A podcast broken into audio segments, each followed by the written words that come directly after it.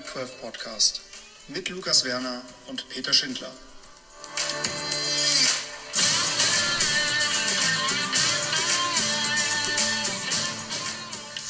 Eine neue Woche, eine neue Folge und was für eine Woche das ist.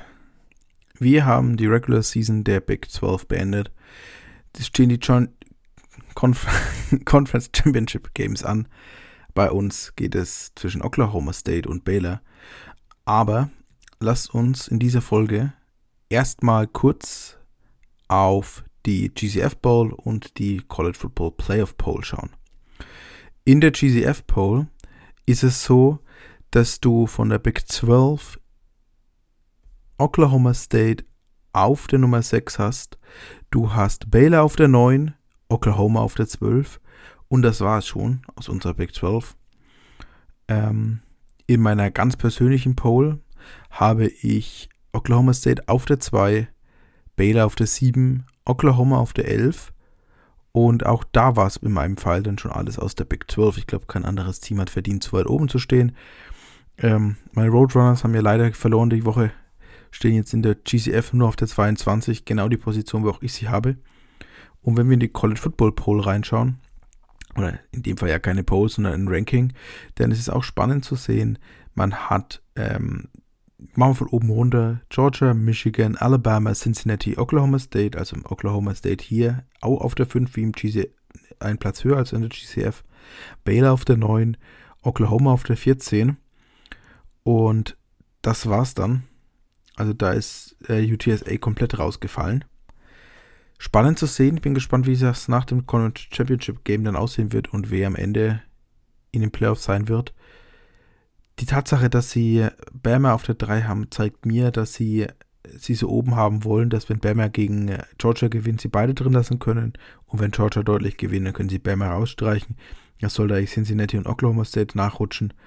Und dann könnten wir wenn es in der Reihenfolge bleibt und beide Mannschaften gewinnen, eine Defensivschlacht zwischen Georgia und Oklahoma State im Halbfinale bekommen.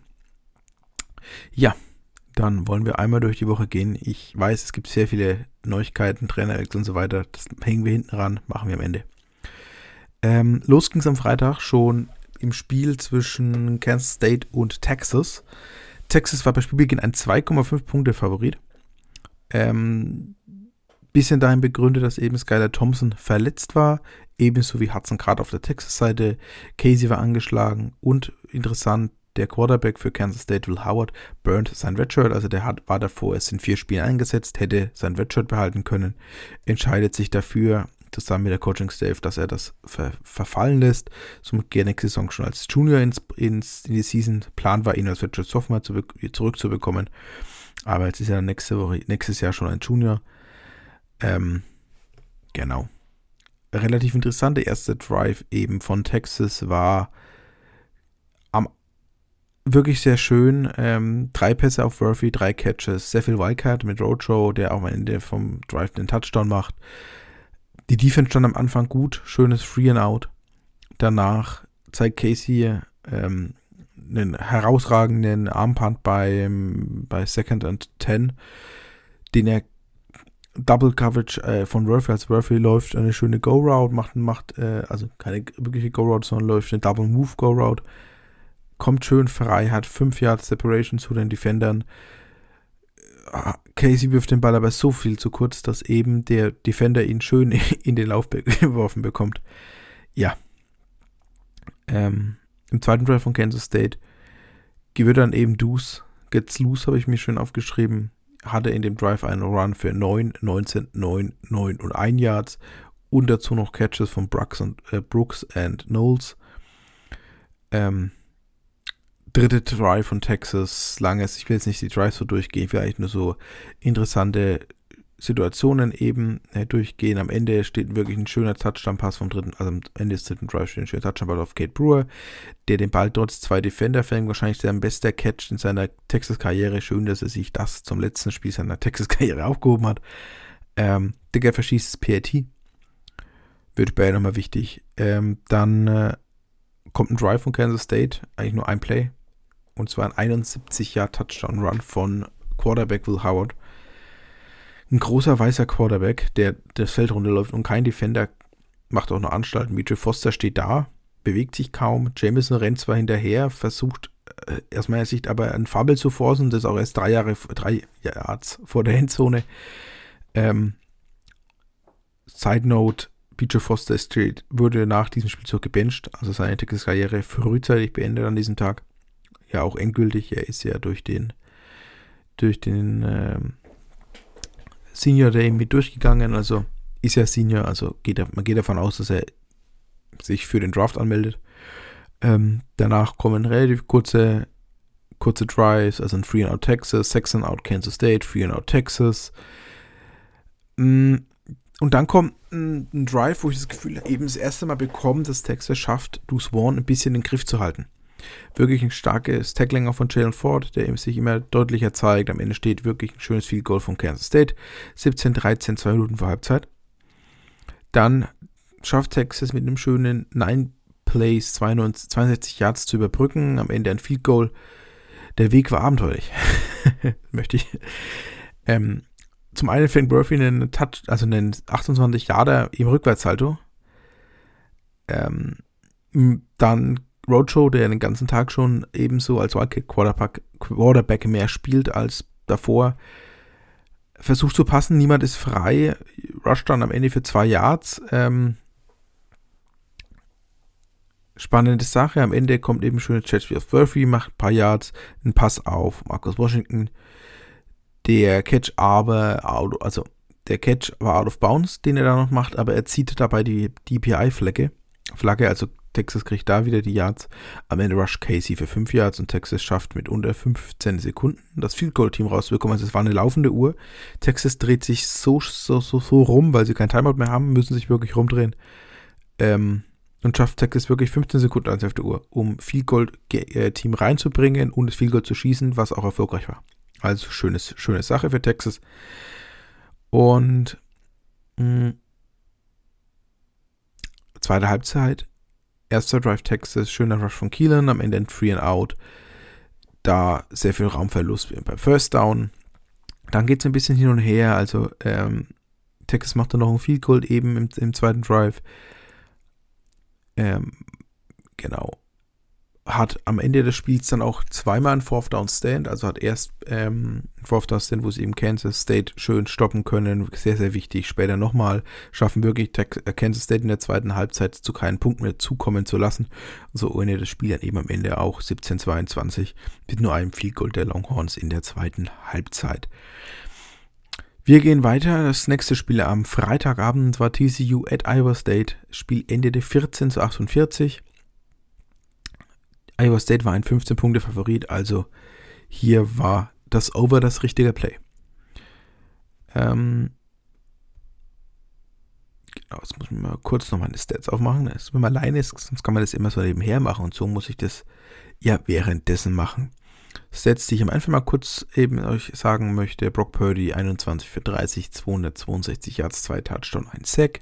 Max Duggan auf der Gegenseite für TCU 15 Pässe von 25 angebracht, 216 Yards, 2 Touchdown, 1 Interception und ganze 5 Sacks musste er erleiden. Ähm und was soll ich zu dem Spiel groß sagen. Also es war ein sehr schönes Spiel. Es war, es ging, also sehr schönes Spiel für Iowa State irgendwann. Es war ihr Senior Day und du merkst, dass alle Plays irgendwie in diesem Spiel wurden von Seniors gemacht. Redshirt Seniors, Six-Year Seniors. Also wirklich war unwahrscheinlich, was auch Iowa State verliert. Es wird spannend, nächste Saison zu sehen, wie sehr die nach abfallen. Vielleicht fehlen sie jetzt noch einen Head Coach, dann wäre das Chaos, sage ich mal, perfekt bei diesem Team. Aber wirklich, ähm, Collier, Collier macht jetzt schon das zweite Spiel in Folge, wo er wirklich sehr, sehr schön, schön spielt aus meiner Sicht. Für einen Tight End 5 Catches bei 5 Tages, 65 Yards, sehr stark. Und natürlich der Spieler des Spiels, Brees Hall, 18 Carries, 242 Yards, 3 Touchdowns. Zusätzlich dazu 2 Catches bei 2 Targets, 39 Yards und einem Touchdown. Catching oder Receiving, wie man sagt. Ähm, sehr, sehr spannend, sehr, sehr spannend. Wirklich ein tolles Spiel von ihm gewesen. Ähm, er ist Junior. Er könnte zurückkommen. Ich weiß nicht, er will sich eine Woche Zeit nehmen. Ich bin gespannt, wie die Woche dann aussieht. Wie, er sich da eben entscheidet. Hm, berichten den Rekord. der seit 1970 Bestand hält. Also er hat den Rekord aufgestellt von den meisten Spielen in Folge mit einem Rushing Touchdown und zwar 24 Spiele in Folge. Bricht damit den Rekord von Bill Burnett, ein Running Back von Arkansas. Ähm, Brees Hall wird danach eben sehr emotional und deshalb glaube ich, dass er nicht zurückkommt, weil er, wird, er fängt an zu weinen, geht sogar an die Sideline zu seiner Mama, also hüpft in, in die Stands und drückt seine Mama und ich glaube, diese ganze, das war für ihn so, er hat sein Ziel erreicht und jetzt kann er, also er hat sein Ziel, den Rekord aufzustellen. Ich glaube, ihr eigentliches Ziel, auch wenn es der Coach nicht zugibt, war, dies, äh, war die Big 12 zu gewinnen dieses Jahr. Aber das sollte überhaupt nicht sein. Und so, ja, glaube ich nicht, dass er zurückkommt. Aber er macht auf jeden Fall nochmal ein herausragend letztes Spiel. Ich glaube, hat einen guten Stand. Hm, in wirklich, ich sage jetzt mal, zweiten Tag gepickt zu werden. Ich bin kein Fan von First Round Running Backs. Seahawks lassen grüßen. Und ansonsten glaube ich, dass er am zweiten Tag wirklich ein sehr guter Pickup für jemanden sein kann. Sowohl, und ich glaube, dass er das Talent dafür hat oder auch die, den Körper, um als Leadback in ein, ein Team sehr stark zu unterstützen. Ähm, was gibt's noch? sonst noch, ich gehe mal meine Notizen durch, ob ich noch irgendwas habe, was ich unbedingt noch erwähnen wollte. Mhm. Genau, außerdem, also ich, äh, Mac Campbell, weil ich jetzt gerade dabei bin, ich habe für ihn zwei Destinations eigentlich im, im Sinn. Ich denke, die wahrscheinliche, wo er ins Gespräch kommen wird, sehr früh ist Notre Dame, wenn die sich nicht entscheiden, ihren Defensive Coordinator zu promoten, Freeman. Und ansonsten kann ich mir vorstellen, dass zumindest angefragt wird von OU, wäre für mich als Texas-Fan, ich möchte nicht sagen die Wunschlösung, aber ich glaube, dass Campbell ein guter Broken Builder ist, aber jetzt nicht der, deren Team über die Hump. Also es hieß ja dieses Jahr, was für ein Talent er hatte, das er zurückgebracht hat und er hat es trotzdem nicht geschafft, damit irgendwas zu reißen. Hm, bin ich gespannt. Bin ich wirklich gespannt, wie das ich entschuldige. Ich nehme zwar am Nachmittag auf, aber irgendwie kriege ich gerade die Müdigkeit. Ähm, bin ich gespannt, in welche Richtung das Ganze bei ihm gehen wird. Dann müssen wir uns mal das nächste Spiel aufmachen.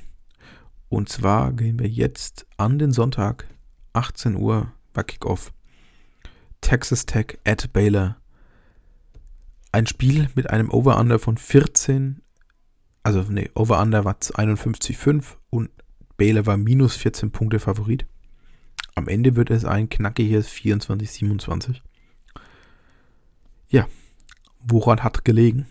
Und zwar hat es aus meiner Sicht zum einen daran gelegen, hm, Bella musste auf ihren Starting Quarterback Gary Bohannon verzichten. Blake Shapen, letzte Woche ja schon reingekommen, spielt wieder. Und ja, macht ein gutes Spiel, aber er ist halt trotzdem Redshirt Freshman. Also man sieht schon seine Unerfahrenheit, wurde auch gerade in der zweiten Halbzeit von Oklahoma, äh, von Baylor meine ich, sehr stark geschützt. Also sehr, sie haben in der zweiten Halbzeit sehr lange Drives eben hingelegt. Hm. Beispielsweise 10 Play, 60 Yards in 4,30. Oder der Drive davor in der zweiten Halbzeit, der zweite Drive, habe ich mir wieder mal nicht rausgeschrieben. Toll, Lukas, das ist da, naja. Ähm,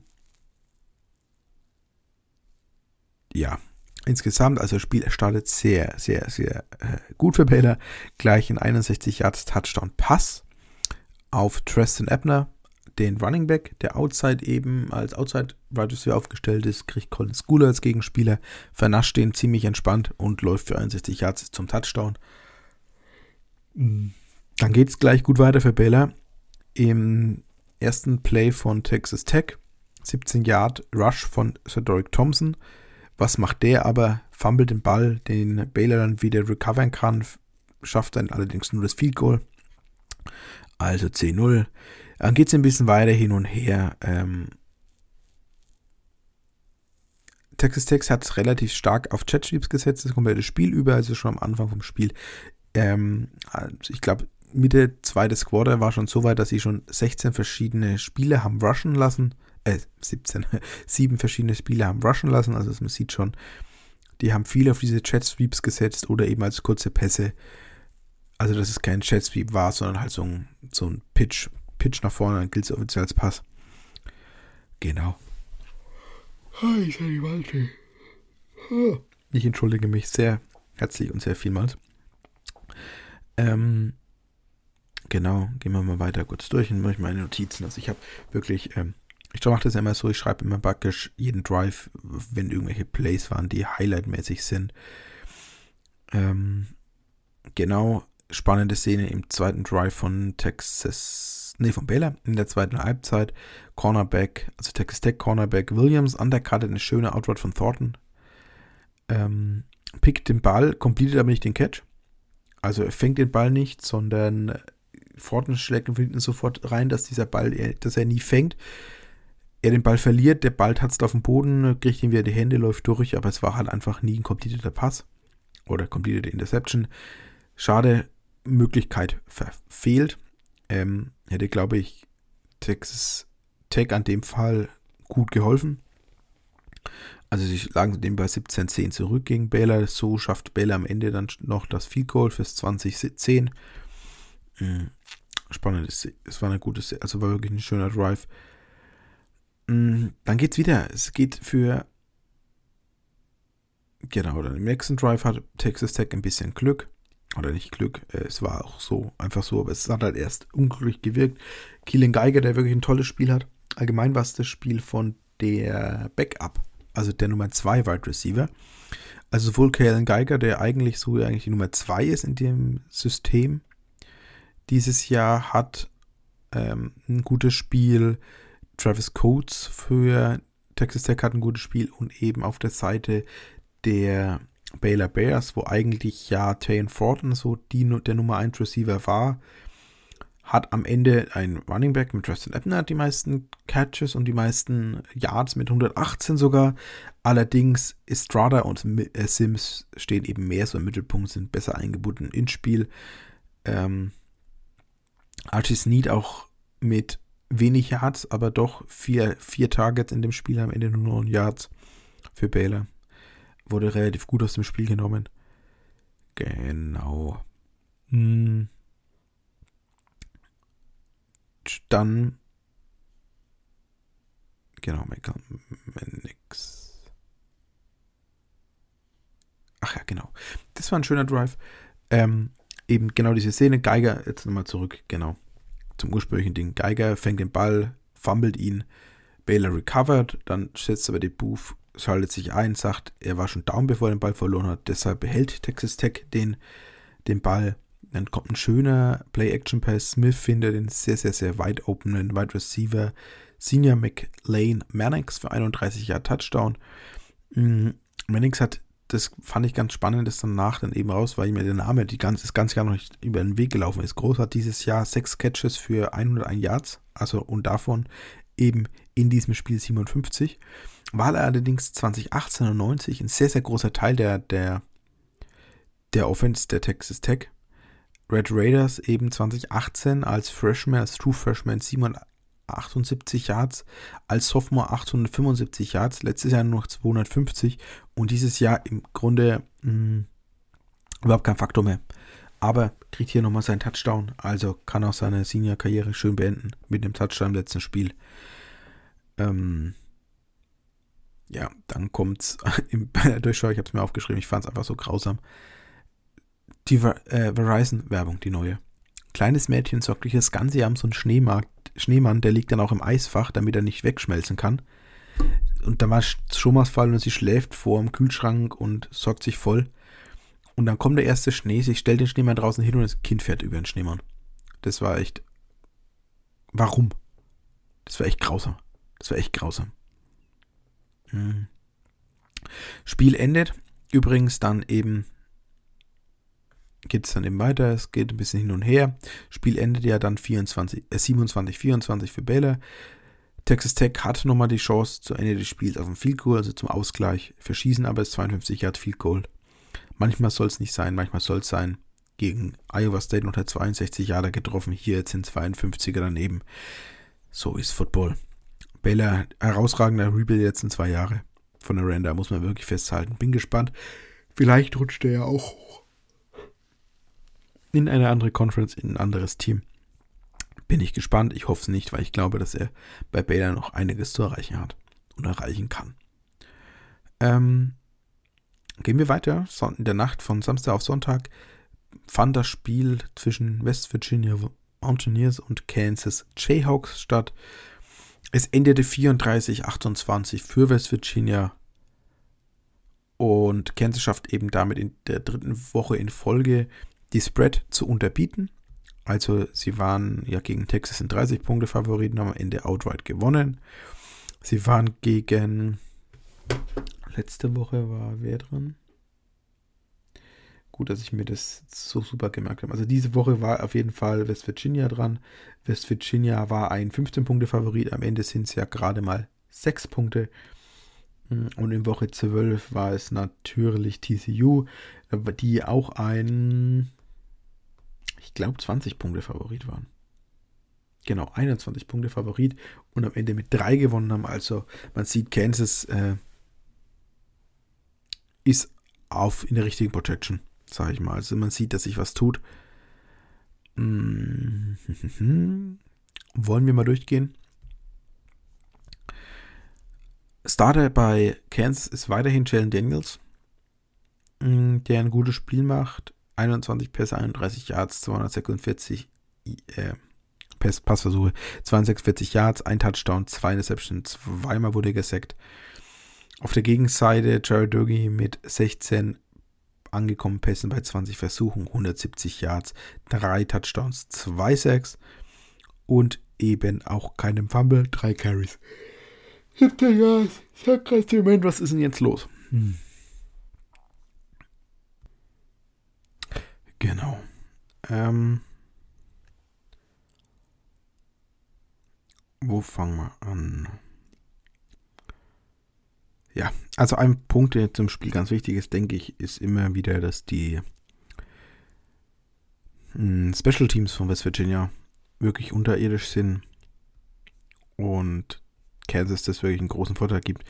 Beispiele Starting Average, Starting Field Position. Bei Kansas ist es die eigene 40, bei West Virginia die eigene 28. Das sind diese 12 Yards, die am Ende wirklich einen Unterschied machen können. Ähm, und eben auch, wie das klingt, der Average Drive von West Virginia war 53 Yards lang, während der Average Drive von Kansas 38 Yards lang war. Aber das sind auch diese 12 Yards Unterschiede, die du einfach brauchst, um dieses Spiel eng zu gestalten, wenn du so viel mehr schon von vornherein kreierst. Ähm, schlecht natürlich für Kansas waren die Turnover, also du hast einige Turnover in dem Game, du hast ähm, du hast zwei Interception, du hast einen Forced, also einen Fumble, den du verloren hast, alles Jalen Daniels. Mhm. Wenn du auf der Gegenseite eben einen Fumble hattest von Lady Brown, der mit 19 von 19 Carries, 158 Yards, ein Touchdown, ein relativ gutes Spiel macht. Ähm, nicht ganz sein, das meiste, was er jemals gemacht hat, aber sein Ersatz, also sein, sein Gegenstück sozusagen in diesem Spiel, Tony Matthews bei West Virginia, ein Running Back, der mich ein bisschen so an Thomas Rawls, ich weiß nicht, ob sich alte Seahawks-Fans werden sich erinnern, ähm, erinnern vom Laufstil her mit der Frisur von Alex Collins. Mm. Und da siehst du den Unterschied. Also du hast da der 22 Carries, 128 Yards. Und auf der Gegenseite bei Kansas ist seitdem Neil letzte Woche raus musste verletzt, der Super Freshman, läuft ja nichts mehr. Also sie haben im Rush Game nicht mal 100 Yards erreicht. Jalen Daniels hat 246 Yards gewonnen, aber also geworfen, aber wenn er da eine bessere Entlastung bekommt, eben aus dem aus der ganzen Passing-Geschichte, dann würde es auch, denke ich, kann es ihn gut nach vorne bringen. Genau. Ähm, am Ende das Spiel wird knapp. Also das Problem war ein bisschen, dass Kansas in der zweiten Halbzeit zwei, diese zwei Picks wirft, beide in der Endzone nach langen Drives, wo sie wirklich zumindest viel Gold mitnehmen können. Das ist halt ungünstig, dass es zweimal so endet. Mhm. Genau. Das ist auch ich habe zum Beispiel auch einen, ein, ein Bild auf die hochgeladen, wo ich zeige, wie wenn Daniels liest bei diesem Spielzug nur die halbe Seite. Er starrt die linke Spielfeldseite tot. Also man sieht, dass er eben auf der Seite seinen Receiver erwartet, dass da jemand frei wird. Da wird aber niemand frei. Dann fängt er extrem spät an zu schauen, aber er, also auf einen anderen Read zu gehen, aber den anderen Read guckt er gar nicht lang an, sondern es geht sofort aus der Pocket raus. Wenn ein Read ein bisschen länger da bleibt, hat er einen schönen, also es war eine Situation, äh, Vierter und Elf an der West Virginia 17 um die Situation euch besser aufmalen zu können.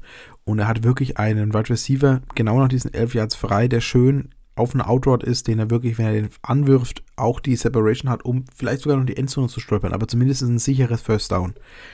Er liest das viel zu kurz, geht sofort raus, scrambled raus und versucht eben dann noch irgendwas zu machen. Bis dahin ist aber auch die Defense wieder bei diesem Receiver. Er floatet den Ball so in die Richtung Endzone, in die Endzone rein und der wird gepickt. Also es war der zweite Pick von Safety-Linebacker Josh Chandler Semido in diesem Spiel, der damit ähm, dieses Jahr zwei Interception hat, zuletzt das Jahr eine, also ist ein Senior, sein letztes Spiel in der Karriere und war einfach ärgerlich, weil wenn du da zumindest viel Gold aus diesem, okay, ging nicht mehr, weil es war ein eh schon Fettversuch, aber wenn du dann den besser liest oder ein neues First Down erreichst, dann machst du das Spiel enger. Du hast dann nochmal das Glück, dass du zum Ende des Spiels dann nochmal einen schönen 43-Yard-Catch von Super Walk-On Jared Casey. Was der Junge in diesem Spiel abgerissen hat, nachdem er die Woche davor, also ja vor zwei Wochen gegen Texas den Ball, diese Two-Point-Conversion, diese sagenhafte, letztes, letzte Woche wichtige Catches hat. Diese Woche hat er vier Catches bei fünf Targets für 67 Yards, ein Touchdown und das als Freshman Walk-On. Ähm, Sieht auch eher aus wie ein Fullback als wie ein Titan, aber ja, ist halt so. Fängt aber die Bälle. Ähm, am Ende 37 Yard Rush Touchdown von Daniels bei einem Broken Play 34-28. Dann versuchen sie logischerweise Kansas den Onside, der ist nicht erfolgreich in West Virginia kniet ab. Also hätte wirklich hm, Kansas hat Chancen gehabt, das Spiel zu gewinnen, wenn Daniels nicht am Ende der zweiten Halbzeit eben diese zwei kritischen Interceptions macht. Die eine zwei, ein Drive davor und jetzt eben dem Drive. Da macht er zwar mal einen Touchdown, aber ja. Dann habe ich eine Wortmeldung bekommen. Und zwar von unserem Edelfan, dem lieben, oder Edelfan, Friend of the Pod, Philipp, zu West Virginia. Und er wollte es mal seine Meinung kundtun zur Season, die West Virginia jetzt hatte. Sie endet ja mit 6 zu 6 jetzt. Und ja, hatte vor Saison die Spiele durchgetippt und wäre mit einem 7-5-Rekord echt zufrieden gewesen. Aber wie die Saison gelaufen ist, kann man das meiner Meinung nach nicht sein. Man hätte durchaus besser reinstarten können die Saison, aber schon am Anfang waren die Probleme der Offensive zu offensichtlich. Die Defense hat das Team dann etwas getragen, aber auch mit Spiel zu Spiel abgebaut. Nach sechs Spielen hatte ich eher den Eindruck, dass man sogar mit einem extrem Negative Record die Saison hätte beenden können. 6-6 unterm Strich okay, aber auf keinen Fall den Fortschritt, den man sich unter NP, also ähm, Head Coach, gewünscht hat. Dirk limitiert einfach diese Offense und die Probleme in der O-Line sind nicht zu kaschieren. Zudem fehlt das fehlende Vertrauen in die Freshmen und Sophomore. Seit Oktober bereits sieben Spiele im Transferportal, keine gute Entwicklung. Hoffen machen Wide Receiver Caden Prather oder vielleicht ein Quarterback-Change zu Green oder in Zukunft Malachi oder Mar Mar Markiol. Markiol, ja genau, Markiol. Ähm, der scheint immerhin sehr committed zu West Virginia zu sein. Denke, man sollte schauen, wie die nächste Saison unter RNP läuft und dann entscheiden, ob der Crust Trust, Crust, Trust the Climb weiterhin möglich ist. Go Ears. Und da gehe ich eben auch mit. Ähm, du hast dieses Spiel gegen Kansas, das verlierbar ist, du in einer normalen Saison verlierst auch gegen Texas, dann stehst du schon plötzlich nun nicht bei 6-6, sondern bei 4-8. Und ich glaube, da wäre wär auch verdienter gewesen. Davor waren schon Wochen dabei, wo einfach mit sehr viel Glück ist. Der Sieg gegen Virginia wirkt jetzt halt im Nachhinein echt wirklich überraschend dass das überhaupt drin war. Ja, hm, schwierige Saison. Dann gehen wir weiter. Die Bedlam Series und das heißt offiziell, also das heißt ja Bedlam Series, das heißt nicht Bedlam Rivalry, sondern Bedlam Series, weil, wie sagen Oklahoma-Fans so schön, es ist keine Rivalry, dafür ist sie zu einseitig. Aber diesmal nicht. Und zwar setzen sich am Ende die Oklahoma State Cowboys mit 37 zu 33 gegen Oklahoma Sooners durch. Spiel startet für beide Mannschaften relativ schlecht. Ein Free and Out für Okie State, Free and Out für Oklahoma. Mm. Und dann sieht man, was ein Spencer Sanders kann, wenn er will oder wenn er einen guten Tag hat. Also sehr viel Play-Action, Play-Calling das komplette Spiel über. Und hier eben gleich zwei schöne Pässe auf Brandon Presley im ersten, im, im zweiten Drive angebracht, der sehr schöne Catches macht. Am Ende auch ein sehr, sehr schöner 30-Yard-Pass auf Tay Martin, der trotz Double Coverage mehrere Yard Separation kreiert. Ist sehr, sehr interessant. Ähm, schöner Catch und auch und Run dann im nächsten Drive von OU von Peters Liebling Jeremiah Hall für 50 Yards. Schöner Touchdown-Catch am Ende von Brian Darby. Ähm, da sieht man auch, was Williams für ein Talent hat, der den Ball wirklich da in der Situation vom Hinterfuß wirft. Ähm, interessant auf jeden Fall. Mhm. Warren, es ist schon im ersten Drive aufgefallen, also im ersten und zweiten Drive aufgefallen, der Running Back der Cowboys blockt sehr gut, also nimmt Blöcke auf. Das gibt auch immer Sanders so ein bisschen Möglichkeit zu rushen. Ähm, genau, man hat auch hier wieder, wie in anderen Spielen schon, die jetzt das komplette Woche in der Big 12, sehr viel Chat Sweeps und Fake, Fake und hier auch ebenso auch. Äh, schöner End Around Fake auf Tay Martin Erster Fake des Handoffs, Martin kommt hinten rum und dann ein Jet Sweep, kurzer Pitch. Den Sanders verkauft, als hätte den Ball noch easy, 4 Yards, Touchdown. Wie gesagt, schöner Endaround, Touchdown, 4 Yards. So macht das Spaß. Danach Oklahoma gleich mit der Antwort. Ähm, in einer etwas interessanten Abfolge. Ähm, und zwar war es so, Williams wirft den tiefen Pass, mh, überwirft oder auch, ja, schwierig. Trifft den Receiver nicht wirklich, also der, der, die Fender hat eigentlich eine gute Chance mit richtigem Timing beim Absprung den Ball zu intercepten. Schafft er nicht. Oyu muss dann panten. Und eben beim Punt rennen sie in den Panther hinein. Deshalb roughing the Panther. Neues First Down für Oklahoma. Die dann eben drei Plays später in 29 Jahr Touchdown auf Stogner haben. Ähm, Genau. Sehr schöner Touchdown. Dann kam also vor die Antwort. Und zwar ein 100 Yard, wirklich genau 100 Yard Kickoff Return Touchdown durch Brennan Presley. Hat Oklahoma dann erstmal wieder ein bisschen einen Dämpfer gegeben in der ersten Situation. Am Ende im Max Drive haben sie dann viel Gold erreicht. Mm. Sanders weiter mit Cojones, spielt im nächsten Drive einen schönen Rollout Pass, wirft in Triple Coverage für einen 80 Yard Gain von Tay Martin. Am Ende steht da auch hier ein Field Goal. Dann geht es ein bisschen hin und her. Hm. Okie State wirft eine Interception eben. Also Sanders wirft die Interception auf Washington, der einen 32 Yard Return davon ziehen kann. Genau. Ähm, am Ende des letzten Drives vor der Halbzeit eben sehr, sehr schöner Catch von Willis. Also Brayton Willis, ein H-Back bei Oklahoma. Der ähm, hier Hörempfehlung von mir, Prairie, Podcast on the Prairie mit Jeremiah Hall und Braden Willis. Wir sind beide Seniors. Hall hat auch eine Senior Bowl Einladung, also der wird jetzt in den Draft dann weitergehen. Wirklich ein schöner OU-Podcast. Hat vielleicht auch, haben eine Episode eben aufgrund gewisser Ereignisse, zu denen wir später kommen, rausgebracht, wo auch mal ein bisschen so die Spielerseite hören kann. Genau. Wir gehen in die zweite Halbzeit und endet mm, ungünstig für Oklahoma State, die eben nach einem schönen Punt von Oklahoma an die 8-Yard-Line im nächsten Spielzug. Dominic Richardson fummelt den Ball, der Ball fliegt in die Endzone, dort kann dann ein O-Liner ihn recovern, aber mh, mm, ja, Safety, Safety, 26, 24 OU. Dann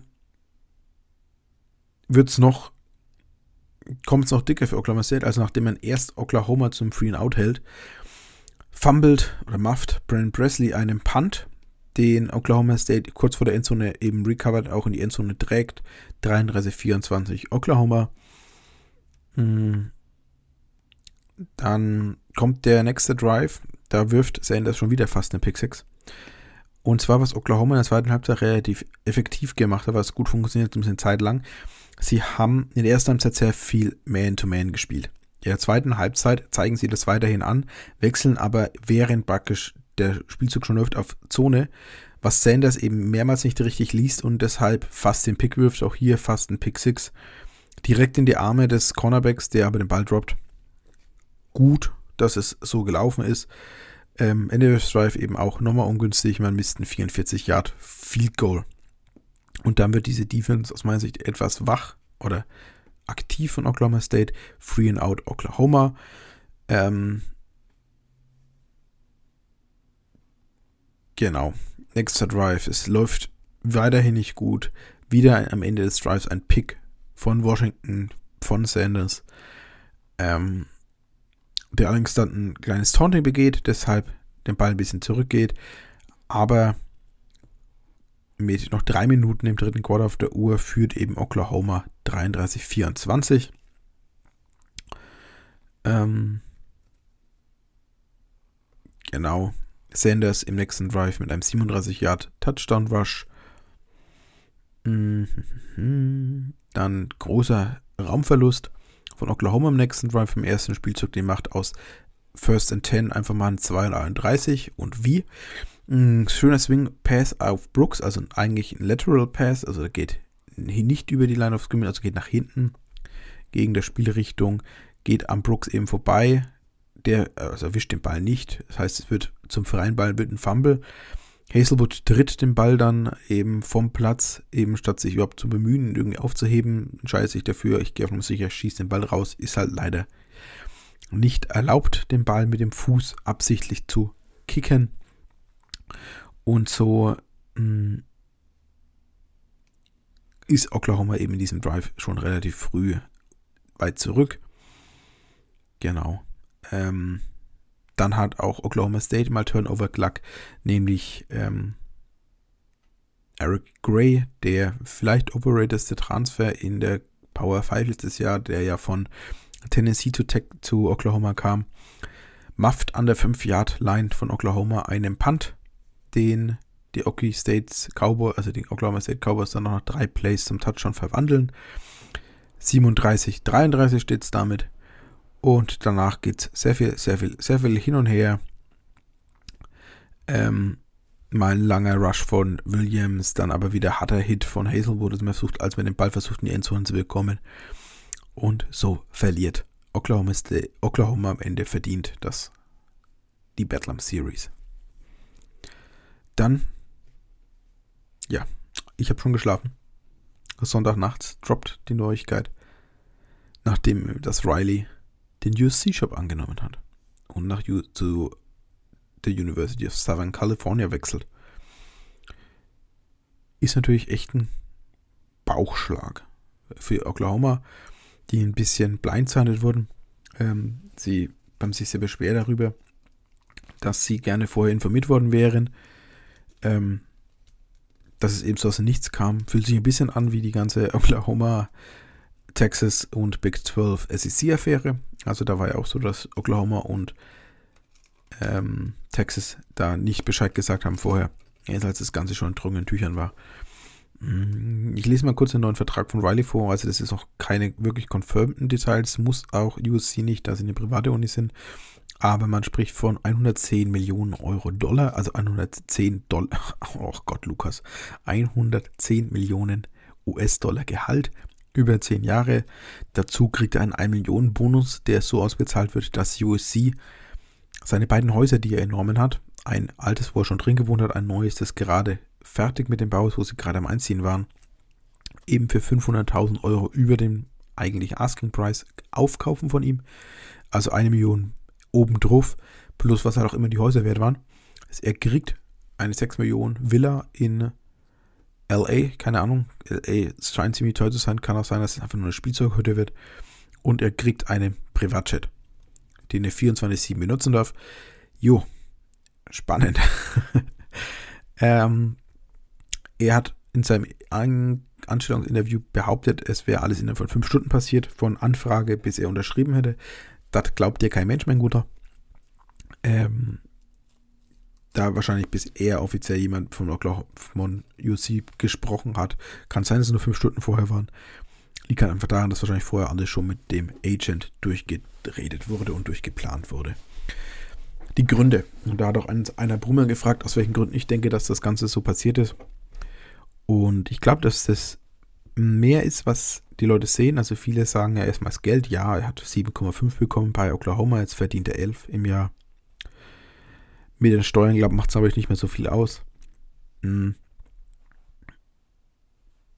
Und es kann euch sein, dass Oklahoma nicht bereit war. Also Oklahoma hat die letzten Jahre jedes Jahr ein bisschen an seinem Gehalt geschraubt, einfach weil jedes Jahr Interesse an ihm da war, ob es aus der NFL sei oder wo auch immer. Waren vorher Gespräche um eine Gehaltsverlängerung oder eine Vertragsverlängerung, wo Oklahoma nicht an das ran wollte, was er gefordert hat dass man einfach jetzt gar nicht mit dem Ding, hey, ansonsten gehe ich, wenn ihr mir das bezahlt, sondern dass man einfach in einer Verhandlung war, Oklahoma gesagt hat, hey, wir bezahlen dir maximal neun. Kann sein, wissen wir alles nicht. Ähm, das ist, glaube ich, ein Punkt. Dann Facilities. Riley soll schon seit einiger Zeit eben einige Neuerungen haben, die ihm nicht gegeben worden sind, also neue Gebäude, neue Training-Facilities. Hm, ziemlich auch schwierig, während Texas natürlich gerade für 52 eine neue South End Zone inklusive neuer Trainingsräume, Coaches Office und was auch immer so für 250 Mille hingestellt bekommen hat, hm, war das vielleicht hier auch hier das Problem, dass einfach ihm das nicht gegeben muss, dass er einfach neuere ja, Räume, neuere Möglichkeiten haben wollte. Ähm, dann glaube ich, dass ein Ding ist, was er natürlich einen Vorteil hat jetzt, ist das Recruiting. OU musste ja immer sehr national rekrutieren. Da der Staat Oklahoma selber weniger Talente hat, also nicht, dass es reicht für ein Blueblood, um davon zu überleben. In seiner Anfangszeit konnte er noch sehr Texas-lastig rekrutieren. Ähm, oftmals Recruits, wo Texas oder auch die Sekte eben zu spät geoffert haben. Oder überhaupt nicht geoffert haben. Ähm, ein CD Lamb zum Beispiel weiß ich von Mike Roach, wenn man darüber geredet hat, dass einfach so war, dass der wollte unbedingt Texas Offer, war bei jedem Camp, ist immer zu bei Texas auf dem Campus gewesen und hat aber nie das Offer bekommen. Sie haben nie gemeint, ihn offern zu müssen, während TCU, äh, Oklahoma das gemacht hat. Genau diese Spiele haben sie irgendwann später nicht mehr bekommen, weil einfach Texas und die Sekte diese Fehler nicht mehr gemacht haben und auch andere Programme, kleine Programme in Texas wie TCU oder SMU eben sehr große Erfolge hatten im Recruiting und eben gleichzeitig die großen Programme äh, out of state ob das jetzt Ohio State ist, Alabama, Georgia, eben immer mehr nach Texas rein sind und dort die großen Talente, die wirklichen Blueblood-Talente rausgezogen haben. Nee, die heißt nicht Blueblood. Oh. Ihr wisst, was für ein Blut. Das ist ein anderes. Das heißt nicht Blueblood. Die heißen anders. Oh Gott, ich stehe gerade voll auf dem Schlauch. Ist ja aber auch egal. Ähm, diese Talente eben weggehen. Ich glaube, das ist ein großer Punkt. Da hat er gemerkt, sieht man auch in der Klasse, die er jetzt hatte, bei Oklahoma, sehr viel Talent aus Florida, aus South, South Carolina, South Carolina, aus South California. Eben, das muss er jetzt nicht mehr so sehr, wenn er nach, wenn er zur größten Uni geht, in einer Region, die so reich an Talent ist. Und ein anderer Punkt, der schon beim Wechsel angesprochen wird, ist von Texas und Oklahoma in die SEC, aber jetzt auch immer wieder, dass er, dadurch, dass er nicht frühzeitig involviert war, äh, das soll ihn gestört haben, plus dass er eben nie ein Fan davon war, da einfach in der Big 12 hatte er diese Vormachtstellung in der Liga als das erfolgreichste Team. Das hat er jetzt in der SEC dann nicht mehr oder hätte er nicht mehr in der SEC. Es ist ein deutlich schwerer Weg in die Playoffs, da du eben einfach mehr Konkurrenz hast. Und das hat er als nicht. Bei USC kann er sich relativ gut einfach diese Vormachtstände bei, US, bei ähm, Oklahoma hat er wieder erarbeiten er hat im Grunde ja kaum Konkurrenz, wenn man mal drauf schaut, was hat er denn? Er hat im Norden Oregon und Washington und im Süden Stanford. Super. Das und Utah. Okay. Das sind einfach seine Konkurrenten. Das sind alles Namen, die nicht so ziehen wie jetzt eine, wie ein USC, wie eine University of Southern California. Das sind so aus meiner Sicht die Gründe und gerade eben bisschen die, ich möchte nicht sagen Angst. Ich möchte ihn, äh, auch wenn er der Fan, also der Coach meines gegnerischen Teams war, ich möchte nicht Angst sprechen. Ich möchte einfach sagen, dass es nichts war, was er in seinem in seiner Lebensplanung oder in Stress, den er sich einfach nicht aussetzen wollte. Ähm, hat natürlich einige schwerwiegende Folgen für die Recruiting-Klassen von Oklahoma. des aktuellen Kader von Oklahoma. Ich habe mir mal zum aktuellen Stand, also ich habe jetzt gerade Mittwoch, 1. Dezember, 15 Uhr, wer schon decommitted ist, wer ins Portal gegangen ist, mir zusammengeschrieben. Wenn ich jetzt gerade irgendwas übersehen habe, die letzten Viertelstunde, äh, dreiviertel Stunden, wo ich aufnehme, tut es mir leid. Aber gehen wir mal kurz durch. In der 22er Klasse decommitted haben aktuell Kobe McKinsey, ein 94er Linebacker, also ist ein Forster, ein mittlerer Forster, möchte ich sagen, oder gehobener Forster, Linebacker aus Lubbock, Texas, war der erste Commit für die 22er Klasse schon im Januar 21. Hier scheint Texas sehr, sehr stark zu, zu trenden, hat jetzt auch das Offer bekommen von Texas. Hm, sehr stark möglich, dass der vielleicht noch heute zu Texas committed. Demaris ist Hunter, ein niedriger Four-Star Guard aus Texas. Derek Moore, ein 96er, also Four-Star D-Liner aus Baltimore. Hier wieder sieht er dieses äh, National Recruiting, das er gemacht hat. Ebenso Kandidaten, die sehr wahrscheinlich die committen. Ähm, Five-Star Relic Brown aus Kalifornien, spielt an der Matter Day High School.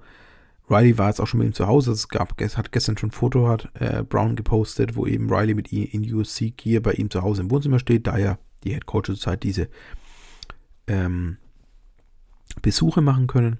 Jetzt bei den bei den ähm, Recruits zu Hause jetzt ist diese Zeit bis zum ersten National Signing Day, wo die da nach Hause dürfen. Dann äh, Xavier Bryce ist ist ein Freestar Athlete, Cornerback, Safety, keine Ahnung, was er am Ende genau werden wird, aber auf jeden Fall ein, ein DB, sage ich jetzt mal. Hat jetzt schon Offensive Visuals zu Texas TCU Houston bis zum Signing Day am 15. Dezember angeordert. Kip Lewis hat auch OVs geplant, das ist ein Four-Star Linebacker und eben Five-Star D-Liner Gabriel Brownlow Dindy, hat ja Peter damals sehr gefeiert, als der committed hat, aus Florida, will sich die, stand halt in der Top 2 aus Oklahoma und Texas A&M und er hat gesagt, er überlegt sich jetzt eine Woche, was er machen will. Ich denke, da wird relativ wahrscheinlich sein, dass er zur Sekte flippen wird. Äh, Finde ich beides nicht geil. Also, das ist so für mich Lose-Lose-Situation. Mm. Ja, in der 23er Klasse sind bisher decommitted Malika Nelson, ein Five-Star Quarterback aus Kalifornien, Nummer 2 im Spiel im Lande. Letztes Jahr hat er auch schon committed zu UC. Brennan Eines, ein Five-Star Wide Receiver aus Fort Lauderdale in Florida. Die Nummer 10 Spieler im Land overall, der Nummer 1 Wide Receiver. Mhm. Makai Lemon, ein Five-Star Athlete von derselben High School wie Malika Nielsen, als auch aus Kalifornien. Auch sehr wahrscheinlich, dass der zu USC committen wird und Traven Webb, ein 95er Four-Star Running Back aus Florida. Mhm. Sehr wahrscheinlich, dass ich die committen, ist noch die, die Andrew Moore oder ein, eine Person, der kommt eben von derselben Highschool wie Nelson Lemon. Am Sonntag noch ein Bild, dass er loyal bleibt und äh, mit dem Running Back Coach mh, hm, bleibt, aber warten wir mal ab. Und transferportalmäßig sind aktuell bei Oklahoma jetzt schon ein Portal gegangen, wie erwartet, aber unabhängig von der Entscheidung von Riley eigentlich. Spencer Sanders, ein 5-Star Quarterback. Jane Hazelwood, ein 5-Star Wide Receiver. Und Tight End Austin Stogner, ehemaliger 4-Star.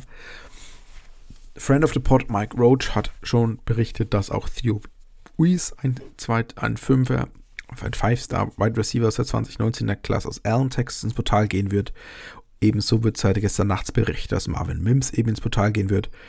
Ähm, sehr helle Aufregung. Ähm, da ganz spannend zu sehen, welche, welche Tweets er die letzten Tage so geliked hat. Also, ähm, TCU hat, glaube ich, gute Chancen. Er war nämlich der Roommate bei Oklahoma mit von Chandler Morris. Dann kommt er aus Frisco, Texas. Das ist die High School von Evan Stewart, der jetzt zu der Sekte committed ist. Ähm, schauen wir mal eben und Texas hat eben auch einen ehemaligen Highschool-Kollegen von ihm, Jalen Ford, der Linebacker, der mit aus derselben guten Klasse kommt. Und selbst Beechon hat schon getwittert, dass er ihn, ihn, will, dass er Mims bei sich im Team haben will. Also schauen wir mal.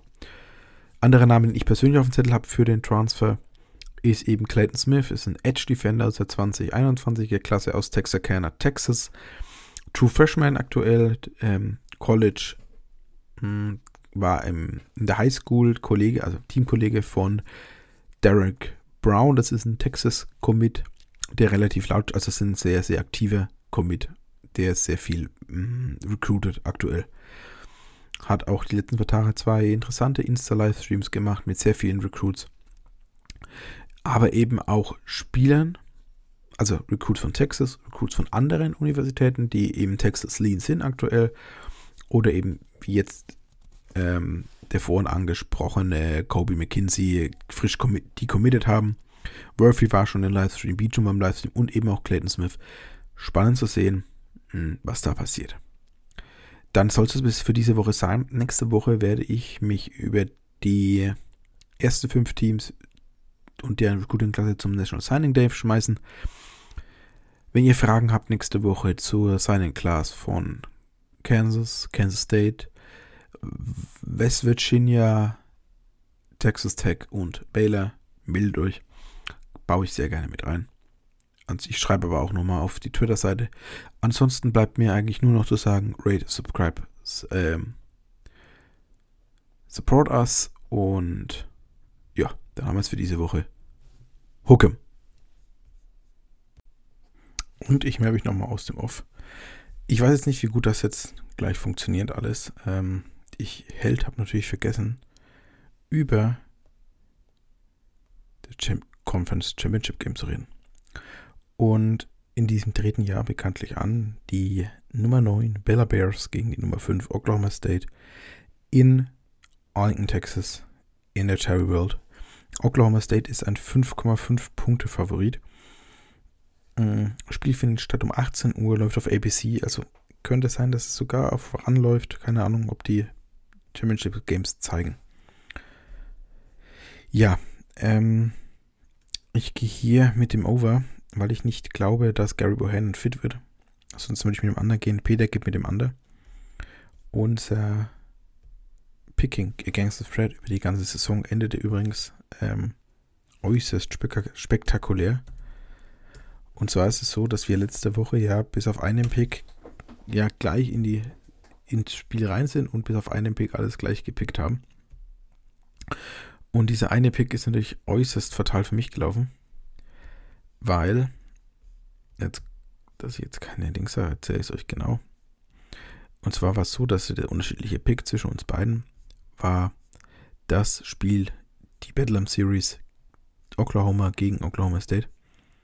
Das Over-Under, auf das wir gewettet haben als ich die Daten eingeholt habe, also Tipps von Peter und meinen eigenen, war minus 3,5.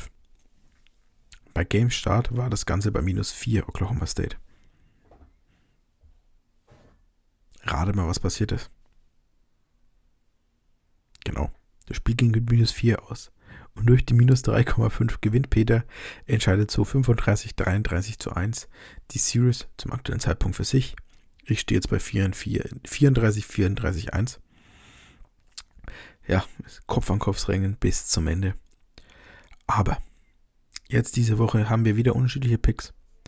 Also wird spannend, wie das Ganze dann diese Woche ausgeht. Ich trage es auch gleich ein. Minus 5,5. Wenn ich wieder so gehe, dann gehöre ich der Katz, aber so ist es halt manchmal. Ähm, ich erwarte ein hartes Spiel niedrig, wenige Punkte und der Quarterback, der weniger Fehler macht, wird dieses Spiel gewinnen. Das ist meine ganz ehrliche Einschätzung. Schauen wir mal, ob ich das jetzt noch schaffe, hinten an die Folge mit ranzuhängen.